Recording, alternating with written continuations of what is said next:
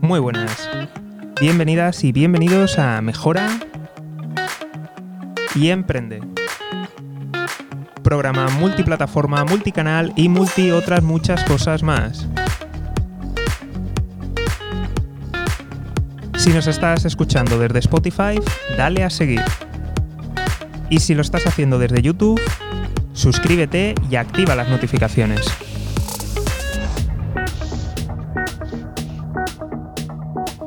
Y en ambos casos, lo más importante de todo, visita economistajosegarcía.com. Repito, economistajosegarcía.com. Allí podrás participar en el programa, enviar comentarios, sugerencias e incluso, ¿por qué no?, venir un día y participar en el programa.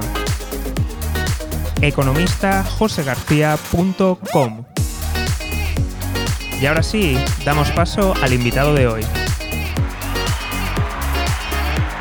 Muy buenas, Miquel. ¿Qué tal estás? Hola, José. ¿Cómo estás? Encantado de estar aquí. Súper contento. Me alegro, la verdad, porque ya habían pasado otros invitados por aquí por el programa, todos han hablado muy bien y la verdad, tenía ganas de, que pasaras y poder hablar contigo en persona. Pues allá vamos, cuando quieras, todo tuyo en esta entrevista. De acuerdo. Miquel, para quien no te conozca, ¿quién eres? Pues mira, te voy a comentar, José, yo realmente todavía sigo descubriéndome, ¿eh? todavía sigo quitándome capas porque hay muchas cosas que todavía no sé de mí mismo, pero yo vengo del mundo de la psicología hace bastantes años y la psicología, pero totalmente nada que ver con lo que estoy haciendo ahora porque era psicología más de recursos humanos, yo quería ser el próximo director de una gran multinacional, este era un poco mi sueño y un poco lo que mí me habían inculcado mis padres, ¿no? Mis padres me decían, tienes que ser el mejor director de multinacional de recursos humanos, entonces es un poco la idea que tenía en mente. Pero bueno, como toda la vida, siempre había tenido el gusanillo de emprender. De hecho, ya había emprendido cuando tenía casi unos 16 años aproximadamente, que vendía CDs, ¿de acuerdo? En esta época había las grabadoras de CDs famosos y empezaba pues, a vender y a generar mi propio negocio. ¿De dudosa legalidad puede ser? ¿El qué? ¿CDs de dudosa legalidad? en principio eran legales y había contenido muy interesante, hay que decirlo, ¿no? Pero sí que es verdad que en esa época era alegal, ¿no? Es decir, no había una legislación sobre ello y entonces es como que utilizábamos aquellos pioneros que tenían la grabadora, era como aquellos que podían, digamos, empezar a vender por primera vez, porque nadie se lo había planteado hasta la fecha, ¿no? Sí. Y después tuve algunos negocios más, relacionados con el periodismo, con escribir, porque antes de ser psicólogo quería ser periodista, pero por aquellas cosas de la vida de la universidad, pues la nota no me dio y tuve que cambiar de carrera. No me arrepiento para nada, al contrario, estoy encantado. Ostras, lo siento mucho porque esas cosas ahí es, un palo. ¿eh? No, no, te preocupes que yo entré donde quería y me arrepentí, o sea que no pasa nada. claro, puede pasar, es el arma de doble filo, ¿no? Y a veces es verdad que incluso con un error puedes acertar.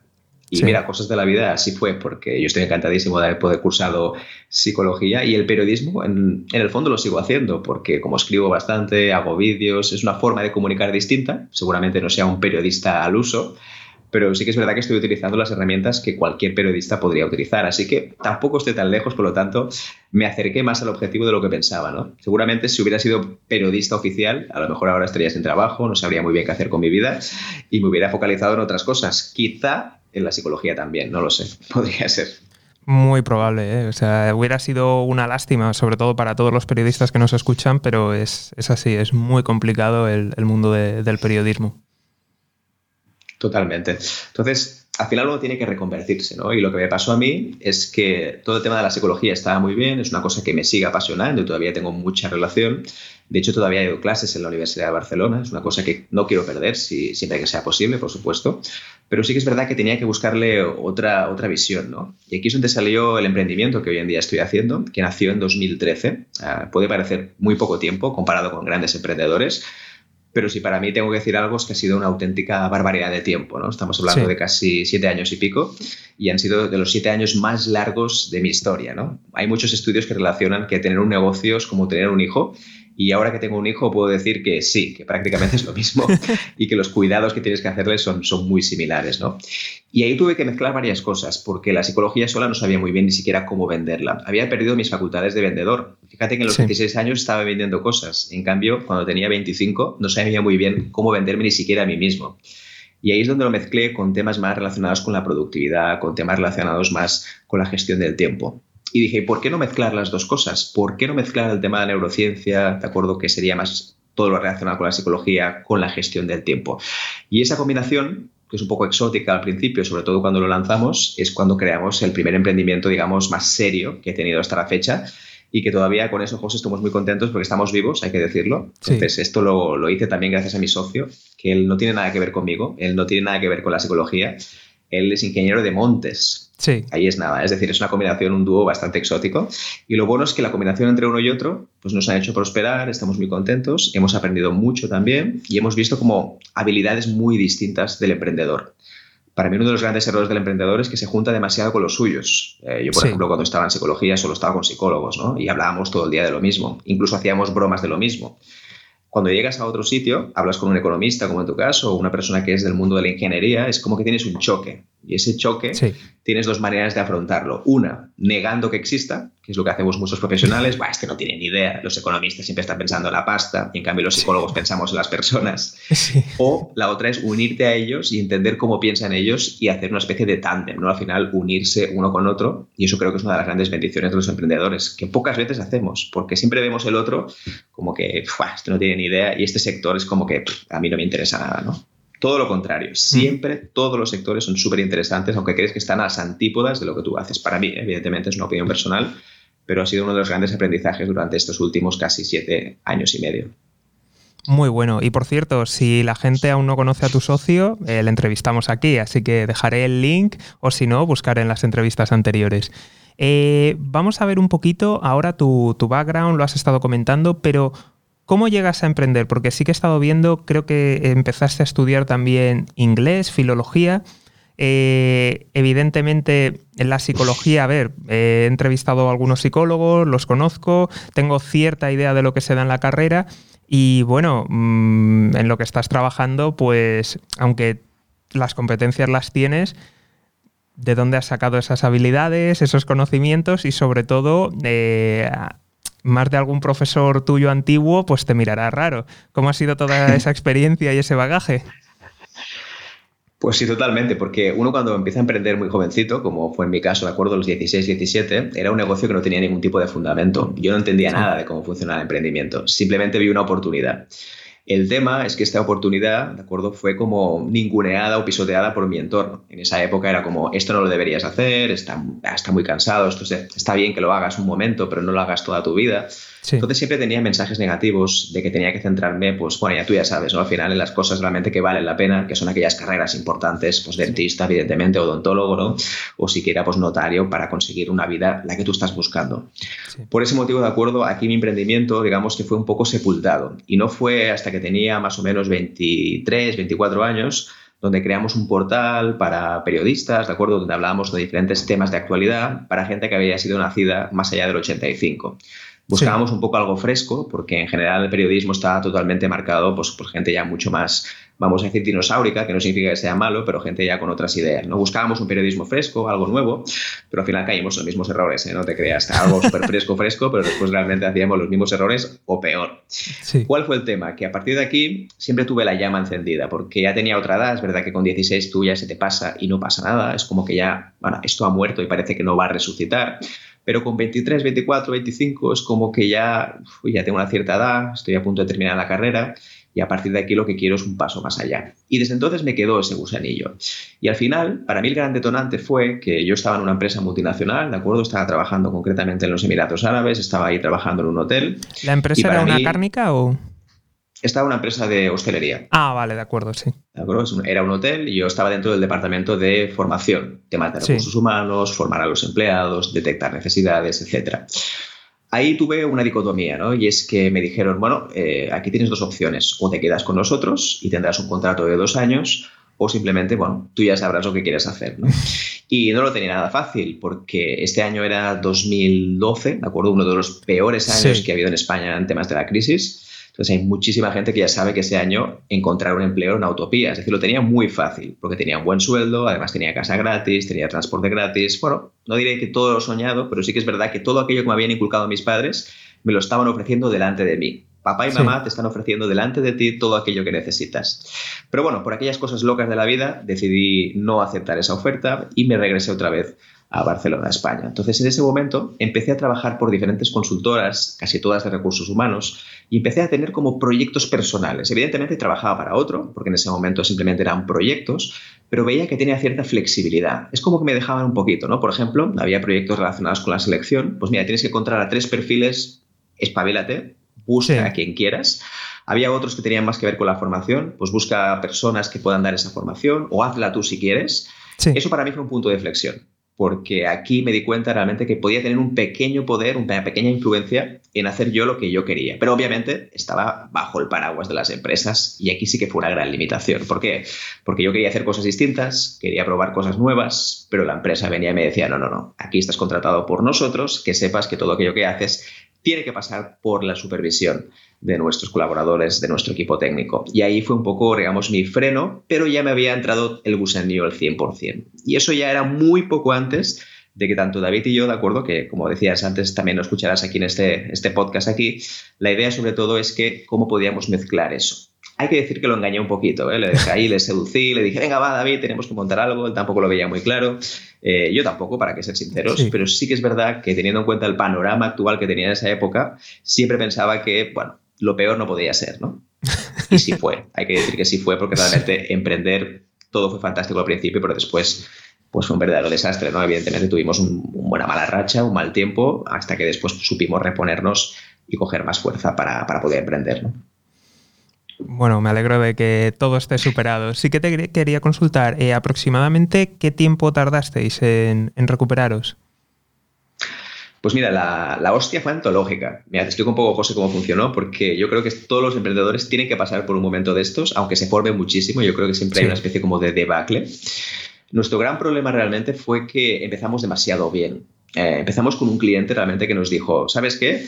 Eh, os voy a contratar los servicios. No tengo ni idea de lo que hacéis, pero me caéis bien y además tengo una relación personal con vosotros, así que os voy a contratar. Eso es lo peor que te puede pasar como emprendedor, porque primero te creces, piensas que, Buah, esto ya está. Acabo de fundar mi empresa y ya tengo mi primer cliente. Entonces, esto no tiene ningún sentido, obviamente, pero en ese momento lo tenía nosotros estábamos viendo que esta empresa tenía mucho sentido. Lo dejamos todo, obviamente dejamos nuestros trabajos y a partir de aquí nos dedicamos 100% con ese cliente. Pero claro, esto fue un espejismo en el desierto, porque al cabo de unos meses no tuvimos ningún cliente más. Es más, lo estuvimos buscando desesperadamente. Pensábamos que, ya lo teníamos. De hecho, cuando terminamos y el cliente más o menos estaba satisfecho, nos dio una lista enorme de recomendaciones de otros clientes y pensamos, ¡buah! Esto ya está hecho, porque ahora voy a ir con las recomendaciones de esta persona y como está contento me va a decir, te contrato todo, ¿no? Y no fue así. De hecho, para que te hagas una idea, José, tardamos casi un año en conseguir otro cliente. repito, ¿eh? un año en conseguir otro cliente. Obviamente, teníamos una gran ventaja y es que habíamos acumulado un colchón económico que nos permitió un poco superar esa situación. Pero sí que es verdad que cuando emprendes por necesidad, ese colchón económico no lo tienes. Entonces, la recomendación siempre es no emprender por necesidad nunca, porque realmente vas a perder pasta, vas a perder dinero seguro. Así que nosotros tardamos aproximadamente en recuperarnos, si te soy sincero, casi dos años, porque una cosa es que en un año recuperáramos un poquito más la inercia de los clientes, pero la otra es facturar y lo más importante, tener beneficios. Claro. Realmente tardamos bastante en tener beneficios, casi dos años, o sea que realmente pasamos por un bache bastante largo, mucho más prolongado de lo que pensábamos, ¿eh? porque al principio pensábamos que ya estaba hecho, que era pan comido y que era cuestión de esperar que todos los clientes iban a venir, porque, hombre, lo nuestro es tan bueno, tan específico, que seguro que tiene que venir. Mentira, no funcionó. ¿Y cuál fue el revulsivo? Pues mira, el revulsivo fue dejar de hablar de lo nuestro. Es decir, estábamos muy obsesionados con nuestro producto. ¿De acuerdo? Esto fue una de las grandes cosas. Por ejemplo, hablábamos muchísimo de, pues bueno, es muy buena la neurociencia, es muy buena la productividad, es muy buena, por ejemplo, la selección, todo lo que hacíamos nosotros era muy bueno hablábamos un lenguaje que no era el lenguaje del pueblo, hablábamos un lenguaje técnico. Cuando hablábamos con alguien decíamos, sí, nosotros hacemos un montón de cosas súper complejas de la neurociencia aplicada y la gente nos miraba con cara rara, ¿no? Este para nosotros fue el mayor aprendizaje. Tienes que saber comunicar al lenguaje del pueblo, habla sobre los problemas que tiene el pueblo. Y sobre todo, lo más importante, la gente que es muy técnica en lo suyo tiene que aprender muchísimo, y esto tú ya lo sabes, José, pues temas de cómo comunicarte, marketing digital, propósito de valor, es decir, esta parte es esencial. Y esto nosotros no lo hacíamos porque pensábamos que todo el mundo, nuestro interlocutor, sabía lo mismo que nosotros. Él ya sabía de psicología, él ya sabía de neurociencia, él ya sabía de productividad personal, si no sabía nada. Y además le hablábamos con un lenguaje que él no entendía nada. Pero a nosotros nos parecía como que esto era lo más habitual. Entonces, una de las cosas fue justamente esa, aprender más de marketing, aprender más a cómo comunicar y sobre todo, y para mí muy importante, hablar el mismo lenguaje del pueblo, que en este caso son los clientes que te van a comprar. Y en segundo lugar, José, para mí es súper importante el tema de la especialización. No, lo siguiente, ultra especialización. Sí. Nosotros al principio queríamos parecernos a una consultora grande como cualquier otra. Por ejemplo, queríamos ser el siguiente PricewaterhouseCoopers, Deloitte, queríamos ser de todo y pretendíamos incluso tener precios más competitivos que ellos. No tiene ningún sentido, porque esto es muerte de hambre seguro, te vas a morir de inanición sí o sí. Entonces lo que hicimos fue segmentar, segmentar muchísimo. Concretamente pasamos de algo tan generalista como ofrecer todo tipo de servicios, como formación de todo tipo, liderazgo, gestión de conflictos, gestión del estrés, todo, lo teníamos todo en nuestra lista. Tú mirabas el menú y ofrecíamos pizzas, paellas, todo, hamburguesas. Y lo que hicimos es pasarlo todo a la neuroproductividad, que es un poquito el concepto, la metodología, la cual hoy nos dedicamos. Porque tuvimos que pasar algo muy grande a algo mucho más específico y creamos una metodología propia para equipos, sobre todo para empresas, de acuerdo, que sean del mundo de la ciencia y de la innovación. Sobre todo porque conocíamos muy bien estas empresas, en mi caso, por ejemplo, había trabajado incluso en alguna de ellas, y en segundo lugar, vimos que esto realmente era una necesidad propia de estas empresas.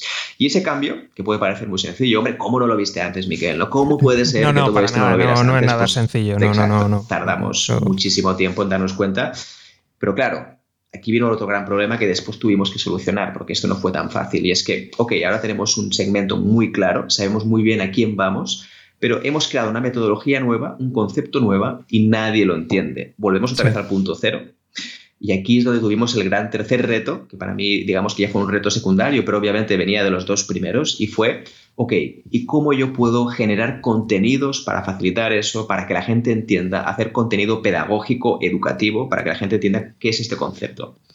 Vale, para que la gente lo entienda ahora, de acuerdo, lo voy a explicar. Este concepto tiene que ver con algo muy sencillo y es que la neuroproductividad al final es una metodología que integra los últimos descubrimientos de la neurociencia y la psicología para que tú seas más productivo. Entonces lo que hacemos en el fondo es cómo puedes entrenar tu cerebro para ser más productivo.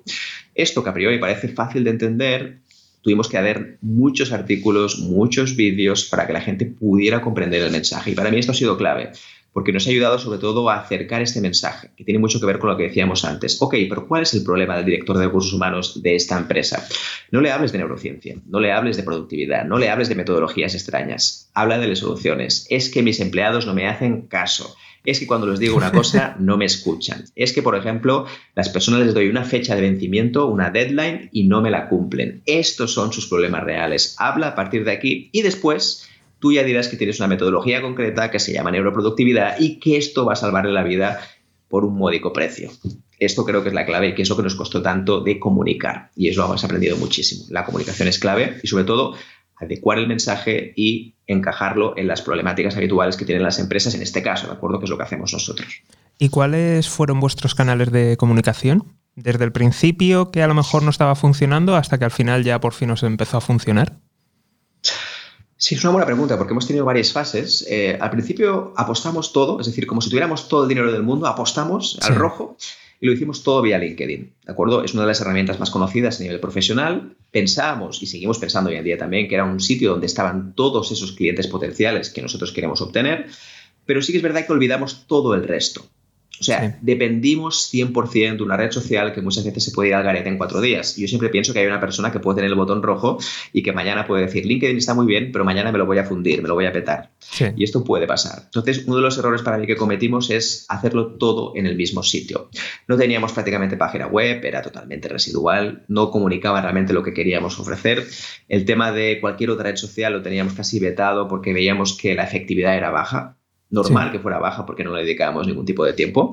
Entonces, nuestro canal de comunicación fue utilizar el mismo blog que ofrece LinkedIn, de acuerdo, cuando se creó hace mucho tiempo, que era una plataforma que se llamaba Pulse y que básicamente consistía en un blog interno en el cual podíamos promocionar nuestras eh, publicaciones. Al principio tenía mucho éxito porque llegaba a todas partes. Como casi nadie lo utilizaba, todo el mundo tenía su campanilla de notificación conforme tú habías explicado un artículo nuevo. Pero esto cambió. La política de LinkedIn cambió y tuvimos que cambiar por completo nuestra forma de comunicar. Y ahí es donde empezamos a utilizar otros remedios, de acuerdo a otras fórmulas, y utilizamos otras plataformas. Sobre todo empezamos a crear más la página web, creamos también una, guía de captación, ¿de acuerdo? También llamado Lead Magnet, para que la gente pudiera venir a nuestra página web con un recurso gratuito y a partir de aquí la gente entra en nuestra comunidad. Y realmente la gente más fiel que tenemos hoy en día es toda la cantidad de personas que están dentro de nuestra comunidad, que esto sí realmente nos ha salvado muchísimo porque ahí sí que la gente se comunica contigo, habla más, las redes sociales están perdiendo fuelle por todas partes. Es verdad que cada vez cuesta más, hay que invertir más dinero en publicidad,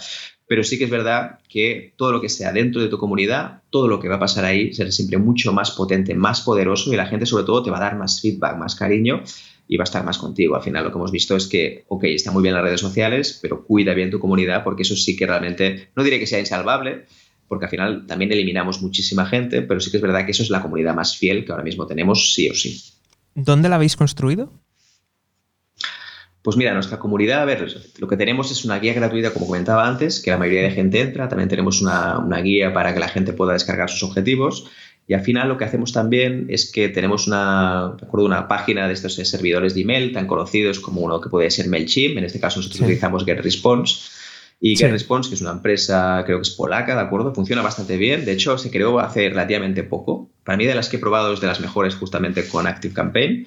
Y ahí tenemos nuestra base de datos, ¿de acuerdo? Que funciona súper bien, de maravilla. Tenemos automatizaciones, cuando alguien recibe esa guía, tiene ya sus mensajes introductorios y después ya lo que hacemos es ciertos mensajes que ya son automatizados y después están los mensajes que nosotros publicamos en forma de newsletter. También es verdad que ahí tenemos, si tenemos algún curso online justamente que está dentro, es decir, la idea sobre todo es que la gente sienta que le damos valor y que obviamente hay un producto de venta. Pero esto no significa que la gente tenga que comprar o no. Hay gente que permanece ahí, le interesa el valor, no compra, pero a lo mejor un día te llama para que vayas a su empresa. Esto me encanta, creo que deberías ir a mi empresa y deberías hacerlo. Porque sí que es verdad que en nuestro perfil tenemos un perfil mixto. Tenemos gente que viene del mundo de la emprendeduría, que está montando sus propias cosas o que quiere aplicar esto a su vida personal. Y tenemos otro sitio, de acuerdo, otro tipo de segmento que tiene que ver más con la empresa. Los tenemos diferenciados los dos, más que nada por el tipo de publicaciones que hacemos.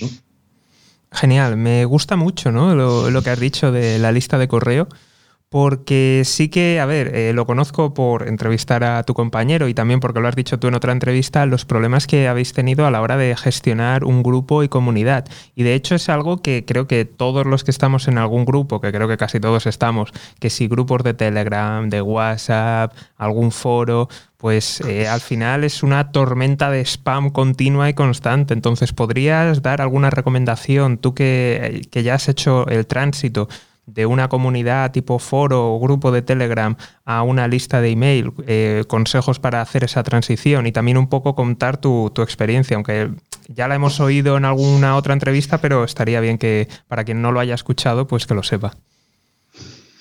No, claro, por supuesto. A ver, nosotros aquí dependemos mucho del tipo de objetivo. Por ejemplo, cuando es algo muy a corto plazo en el cual tienes un objetivo concreto, mi recomendación es que utilices las herramientas de mensajería instantánea siempre que puedas. Yo, por ejemplo, tengo otra plataforma que se llama Mornings for, que es una asociación para la gente que innova y sobre todo enfocar el futuro en positivo, que es una de las cosas que más cuesta. Y ahí justamente trabajamos mucho por grupos de trabajo. Y esos grupos de trabajo, como son siempre a corto plazo, por ejemplo, hay que hacer esto en un mes, en dos meses, en tres meses, esto lo hacemos siempre por mensajería instantánea. Es decir, la idea es que no todo el mundo tiene que pasar siempre a tu lista de correo. No, hay que forzar el cambio. Depende mucho si te funciona, si la gente responde, etc. Entonces diría, para eventos cortos, cosas a muy corto plazo, utiliza mensajería instantánea más que nada para poder contestar a esas personas. Si en tu caso lo que deseas es una comunidad más estable, que te puedan seguir durante más tiempo, entonces sí, búscate un servidor de email como el que comentábamos antes, como MailChimp, GetResponse, ActiveCampaign, para que puedas tener tu guía o tu base de datos. Para mí hay un tema importante y es que todo es muy, muy, muy efímero, ¿de acuerdo? Es verdad que yo puedo tener ahora mismo una comunidad muy grande de personas, pero no tiene ningún sentido porque esto se va a morir muy rápidamente. Es decir, podría ser que este grueso de personas que yo tengo ahora mismo mañana no le interese nada el tema o que simplemente se vaya muriendo por el camino, es decir, son gente que deja de tener interés. Yo creo que no hay que agarrarse ni apegarse a la gente que tienes. Para mí es básico, lo digo porque esto durante mucho tiempo nosotros lo hemos hecho con diferentes grupos que nos costaba, digamos, desvincularnos pero, por ejemplo, no tenemos ningún problema en que las personas que están en nuestro grupo, que, por ejemplo, no han abierto ningún correo en tres meses, automáticamente después reciban un mensaje automatizado también que les dice, hemos visto que no has abierto ningún correo, quizá no te interese, si quieres mantener todavía tu lista con nosotros, pulsa aquí, si no, serás automáticamente eliminado de esta lista. Es una forma también de no generar ruido innecesario y no por tener más volumen significa que después tendrás más clientes. Al final son gente que no interactúa, que no hace nada contigo y que, además, te obliga a pagar más. Exacto. Te obliga a pagar más. Por lo tanto, desecha siempre que puedas. Yo te diría que si tienes mil personas, dos mil, pero son fieles de verdad y realmente están contigo, mucho mejor que tener 50.000 que realmente no funcionan. Así que para mí automatizar este proceso es clave. En cambio, en temas de mensajería instantánea, para mí es bueno ir eliminando esos grupos y sobre todo ir cambiando los propósitos. Si por ejemplo estás organizando una especie como de congreso en un mes, y esto va a durar más de un mes, pues la idea es que cuando termine el mes y veas que este congreso ya ha sido formulado, ahí tienes dos opciones. Una, o simplemente borrar el grupo y ya está. Y la otra es pasar a aquellos que son más interesados a un sitio más estable.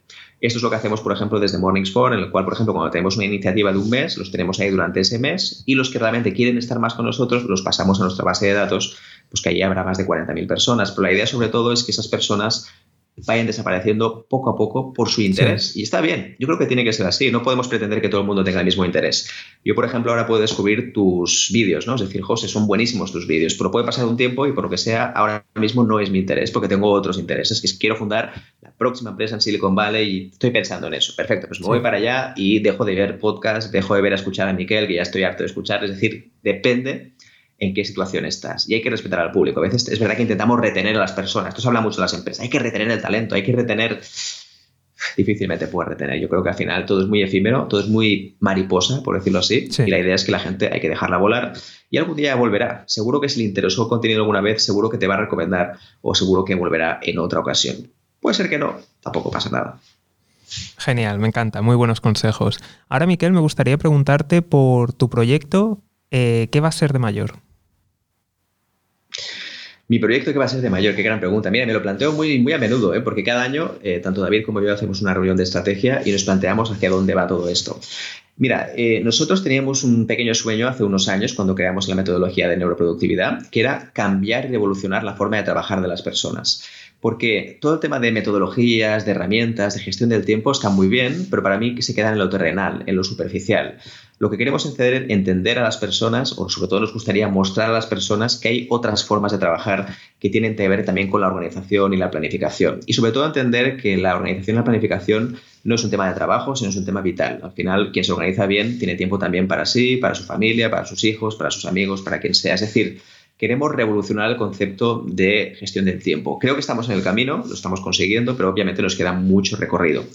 Y la siguiente fase sería integrar tecnología. Es decir, nosotros cada vez más utilizamos herramientas de IoT, ¿no? Internet de las cosas, para medir, digamos, la productividad de los equipos en directo, en tiempo real. Y esto creo que cada vez más va a existir, ya lo estamos probando, pero obviamente es una cosa todavía lenta, todavía hay muchas reticencias, no todo el mundo lo quiere hacer, está claro. Entonces lo que estamos haciendo es que la productividad vaya más allá de lo que sea puramente oral de transmisión, sino que tengamos datos reales que podamos comparar con lo que ya tenemos. Yo en mi caso, por ejemplo, soy profesor en la Universidad de Barcelona, como decía antes, y mezclo las dos cosas. En primer lugar, la parte más psicológica mediante cuestionarios y test, y mi idea ahora es introducir toda la parte tecnológica para poder comparar. Porque si alguien me dice que yo estoy muy estresado, me gustaría saber cuánto estresado estás de verdad. Que no simplemente me lo digas, sino que yo pueda medirlo incluso. ¿no? Entonces puedo tener las dos cosas para hacer una comparativa y a partir de aquí sacar muchas conclusiones. Porque mi interés no es decirte que estás estresado. No, José, estás muy estresado. Esto ya lo puedes saber tú incluso. Para mí la idea es, ok, y yo como especialista en esto, ¿qué estrategias te puedo dar a ti en base a los resultados que tú tienes reales que he obtenido hoy a través de las máquinas y a través de la metodología de psicología? ¿Cómo yo puedo obtener soluciones prácticas y creativas para ti, para que puedas vivir mejor, para que puedas estar mejor, etcétera? Perfecto. ¿Y Miquel, qué va a ser de mayor? Pues Miguel, realmente que me encantaría que, obviamente, seguirme focalizando en esto porque me apasiona. Hay gente que me dice, después de siete años todavía haces lo mismo. Eh, yo estoy encantadísimo porque cada vez le voy dando un paraguas distinto y obviamente le doy una visión más extendida de lo que hacemos al principio. esa gente, de verdad, ¿eh? eh eso es verdad. hay gente que puede pensar, otra vez, siempre lo mismo. Entonces, la idea es diversificar. Y sí que es verdad que dentro del mismo concepto estamos diversificando bastante, porque una de las líneas que estamos creando ahora mismo es, por ejemplo, cómo predecir el rendimiento de las personas. Es una cosa que tiene que ver con productividad, obviamente, pero al final hay una parte también descriptiva y una parte también que tiene que ver con la, con la conducta, ¿no? es decir, cómo realmente se transforman las conductas de las personas y muy interesante. Y también la parte económica que tú decías antes, también me interesa sobre todo por esta psicología de la economía, ¿no? Es decir, cómo la gente cambia en variación a los diferentes estímulos que pueda tener, ¿no? Por ejemplo, un virus, ¿no? Aquellas cosas que pasan, o por ejemplo, cualquier situación que genere malestar o genere cambios de hábitos. Así que esto sí que me interesa. Y además también, obviamente, eh, bueno, yo tengo un hijo, como decía antes, quiero cuidarlo también, quiero ser un buen padre y sobre todo también poder compatibilizar esto con todas mis actividades profesionales y seguir disfrutando de lo que hago, ¿eh? porque el día que no lo hago, obviamente buscaré otra cosa o lo que haré es cambiar mi sistema de trabajo, porque ahora mismo me lo paso genial. Es verdad que cuando voy a una charla para mí es casi como ir, pues bueno, con un grupo de amigos a conversar sobre lo que más me gusta, obviamente siempre con exigencia, pero espero poder hacerlo durante mucho tiempo. Me encanta. Vamos a pasar ahora al pequeño desafío, a las tres preguntas. Tienes que dar tres consejos. Uno para las personas que quieran emprender y aún no lo hayan hecho otro para las personas que ya tengan su propio negocio y un tercer consejo que sea diferente, que le valga a ambas personas. Perfecto. A ver, el primero de la, a nivel de emprendeduría, lo primero que diría para mí que ha sido clave es eh, créate un hiper nicho, un hiper segmento. Antes lo decía, ¿no? De acuerdo, yo por ejemplo pasé de algo muy generalista como es la formación, la capacitación en diferentes equipos, a algo que tiene que ver más con neurociencia aplicada a la productividad personal y esto dentro de unos sectores muy concretos que son el tema de la ciencia y la innovación. No hay que tener miedo a ser un hipersegmento. Lo digo porque hay gente que piensa, claro, cuanto más pequeño, menos clientes tendré. Al contrario, no te preocupes, siempre habrá un tipo de público que te va a encontrar. Otra cosa es que lo seleccionemos mal, que eso es otro tema, pero siempre estamos a tiempo de cambiar. Y además aquí hay un tema, y es que el día que seas especialista en este tema concreto, te van a llamar por todas partes de todas las cosas, ¿de acuerdo? Tienes que pensar en seguramente algunas personas que han triunfado por algo muy concreto que hoy en día les llaman para cualquier cosa, les llaman para que hablen de su vida, para que hablen de emprendimiento. Incluso a mí personalmente me ha pasado que, por ejemplo, yo empecé mucho con este tema y hay veces que me llaman simplemente para que hable y de mi visión sobre la psicología o sobre recursos humanos en general o simplemente mis perspectivas de futuro a nivel de innovación. Ya ves tú que no tengo nada que ver con esto, pero sí que es verdad que puedo aportar, digamos, mi granito de arena. Así que no te preocupes, para mí la clave es siempre empezar a hablar un poquito de todo hay que probar diferentes herramientas, diferentes habilidades, diferentes conocimientos. Después lo siguiente es especialista. Una vez hayas desconocido, has conocido una que te gusta de verdad, pasa algo que realmente seas especialista. Y la última, que te saldrá de forma natural, sea un generalista, un transversal, porque como sabrás tanto de todo, podrás opinar sobre muchísimas cosas. Y este proceso obviamente es cíclico, lo puedes hacer varias veces, ¿no? Así que esto te diría claramente. Lo segundo que diría es dedícate como sea a que tu empresa sea una creadora de contenido, que sea una especie como de, vamos a decir, una revista. La gente piensa que su empresa tiene que vender y obviamente es así, pero yo creo que es al revés. Yo creo que tienes que ser una especie como de creación de contenido y después vas a vender sí o sí. Intenta buscar que tus contenidos comuniquen historias, que vendan, que expliques las cosas realmente bien, fácil de entender y sobre todo con el lenguaje del pueblo que decíamos antes. Para mí hay un tema clave no te empecines, ¿de acuerdo? No hables demasiado de tus conceptos maravillosos, de cómo vas a cambiar el mundo con eso. Habla de soluciones concretas. Por ejemplo, antes lo decíamos, ¿de acuerdo? Medio explicativo, ¿no? Podría ser, en mi caso, ¿no? Es decir, yo si hablo de temas de neuroproductividad, pues nadie me va a escuchar. Solo los cuatro freaks que les interesa esto, que los hay, por supuesto, pero estos no me van a comprar nunca, porque al final son gente que simplemente pues, va a utilizar eso para sus formaciones y está bien, ya está. Por ejemplo, en mi caso, yo lo que suelo hacer es que los problemas que tienen los, directores de recursos humanos, que en mayoría son mis clientes, pues lo que decíamos antes, ¿no? Es que nadie me hace caso, nadie me sigue, nadie me, une a las conversaciones, nadie participa en lo que estoy haciendo. Pues haz un artículo justamente sobre esto, graba un vídeo justamente sobre esto cómo hacer que las personas te hagan caso, que te respeten, cómo hacer que las personas cumplan con sus fechas de vencimiento. Este tipo de contenidos es que la gente busca en Google, punto número uno, y en segundo lugar, esto es lo que conecta con tu cliente, no conecta la neurociencia. Esto viene después. Ah, pues que sepas, José, que yo tengo una solución que justamente mezcla la neurociencia con la productividad y que esto te puede ayudar. Pero esto es el final, porque esto es la metodología que tú empleas. No tiene nada que ver con el problema real del cliente. Así que te diría que crea contenido en base, ¿de acuerdo? A aquellos problemas que tienes tus clientes. Y como decíamos antes, conviértete en una agencia de contenido. Antes que vender, crea una agencia de contenido y después vendrás solo, porque al final las historias generan engagement, el engagement genera emoción y la emoción por último genera esa racionalización en la venta, que al final ya sabemos que la venta es básicamente emocional. Y el último punto que diría de acuerdo a nivel de general que puede servir para todo el mundo, diría lo siguiente, y es que cuando planifiques, cuando te organices, que esto tiene mucho que ver con la neuroproductividad, siempre piensa, ¿de acuerdo?, que no vas a tener el mismo nivel de energía durante el día, ¿vale? Esto es verdad que es una de las cosas que más me gusta recomendar, pero para mí es clave y es que la gente se planifica como si siempre tuviera las mismas horas y estuviera al 100% todos los días. Entonces, si tú te encuentras tranquilamente el fin de semana, estás planificando, estás mirando Netflix, estás anotando las tareas que tienes que hacer para la próxima semana, piensa realmente que durante la semana no tendrás el mismo nivel de energía, también dependerá si has trabajado o no el fin de semana, y siempre recomiendo que los primeros días de la semana, de acuerdo, hagas cosas más de pensar, más estratégicas, y los últimos días de la semana hagas cosas más operativas, menos de pensar. Lo mismo con las reuniones. Las reuniones importantes ponlas siempre al principio de la semana. Reuniones menos importantes hazlas al final de la semana. Cosas que realmente van a repercutir en negocio al principio de la semana. Y también analiza cuándo tienes más energía durante el día. ¿Quieres una persona de mañana? Aprovecha para hacer aquellas tareas más complejas que te requieran más energía durante la mañana. ¿Quieres una persona más de tarde? Aprovecha para hacer las cosas más importantes para ti durante la tarde. Y las cosas extra, aquellas cosas menos importantes, más operativas, hazlas cuando justamente tengas menos energía. Y una duda, ¿qué recomendarías para esas tareas menos agradables o que nos gustan menos? Mira, yo diría tres cosas en este aspecto. Cuando son tareas de estos desagradables que te cuesta, yo diría tres cosas. La primera es hazlas lo más pequeñas posibles, es decir, incluso si las tienes que trocear en 10 minutos, hazlo así, porque al final todo el mundo tiene 10 minutos para hacerla y en este momento puedes casi taparte la nariz y hacerlas, ¿de acuerdo? si tienes algo que es de dos horas, te va a costar muchísimo, lo vas a, vas a blasfemar por todas partes, es que esto no lo tendría que hacer, etcétera. Lo segundo, y en medida de lo posible, siempre, ¿de acuerdo? Ve eliminando progresivamente esas tareas, ¿de acuerdo? Eliminando pueden ser de dos cosas, o comprando tecnología para automatizarlo, o, si tienes más dinero, poder delegarlo con otra persona. Esto es lo que diría claramente.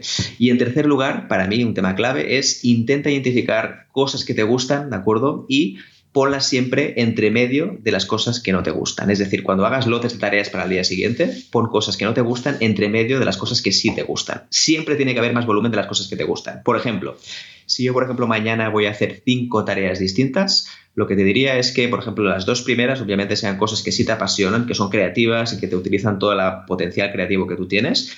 Y después cuando termines, utiliza alguna que sea más sencillita y que digas, bueno, va, pues mira, esta será más aburridita, pero la tengo que hacer en ese momento. Y después automáticamente después ponte otra que sea otra vez de un valor alto para ti que te guste. Así será una forma de tener como una especie de un bajoncito que tienes aquí, pero sabes que después la cosa va a mejorar. Así que serían tres recomendaciones fáciles de utilizar que hoy mismo ya quien quiera las puede utilizar. Genial, Miquel. Pues ha sido un placer tenerte aquí. Eh, voy a despedir el programa, pero bueno, nosotros seguimos hablando un poquito más y doy cortinillas y seguimos. Pues nada, muchísimas gracias. Eh, Espero que hayáis tomado nota de, todos los consejos que ha dado, que hayáis aprendido mucho y os recuerdo que, como siempre, nos podéis encontrar en economistajosegarcía.com. Repito, economistajosegarcía.com para hablar con nosotros, proponer, preguntar y, ¿por qué no?, un día venir aquí al programa. Y nada, hasta aquí el programa de hoy. Nos vemos aquí en Mejora y Emprende. Un saludo y hasta pronto.